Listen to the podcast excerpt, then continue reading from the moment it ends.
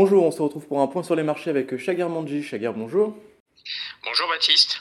Alors on va revenir sur la faillite de SVB qui a bouleversé les marchés cette semaine.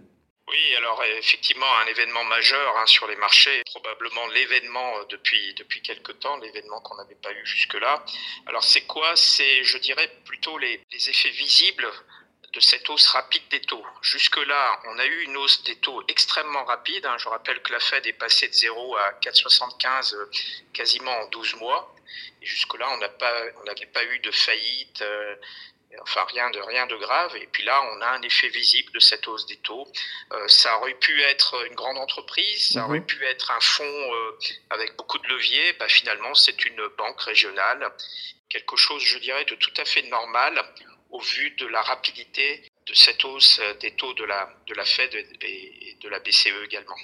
Alors euh, l'inquiétude euh, dans ces cas-là, c'est le risque de propagation. Est-ce que c'est quelque chose qui est, qui est envisageable, euh, notamment en Europe Là, pour ce qui est de la propagation et un risque systémique, il semble que ce ne soit pas le cas. La raison, c'est que là, nous sommes sur des banques régionales dont mhm. le, le, bilan est plus faible et en dessous du seuil des 250 milliards.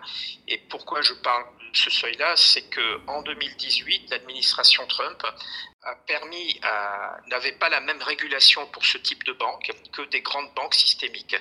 Et donc là, on avait une faille, et effectivement, les, banques régionales sont dans ce filet, euh, si vous voulez, de, risque.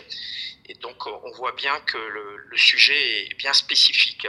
Euh, donc, euh, pas de risque a priori, en tout cas en Europe, parce que mhm. la, réglementation n'est pas du tout la même.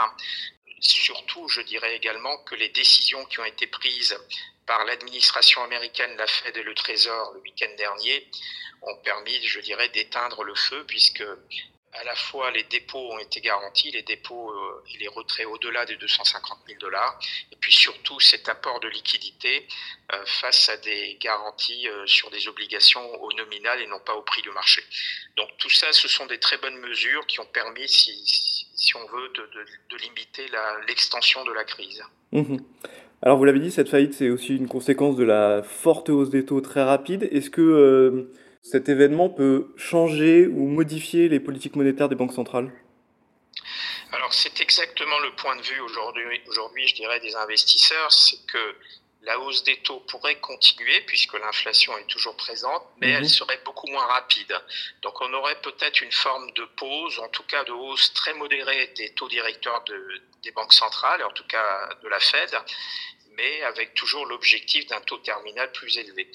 Donc tout ça, ça nous donnerait probablement une inflation plus durable. Mhm. En tout cas, là, euh, je dirais que ce qui va être très regardé par les marchés, ce sont les indicateurs économiques pour voir s'il n'y a pas un début de ralentissement plus marqué euh, de l'économie américaine et peut-être même euh, d'une augmentation importante de la probabilité d'une récession.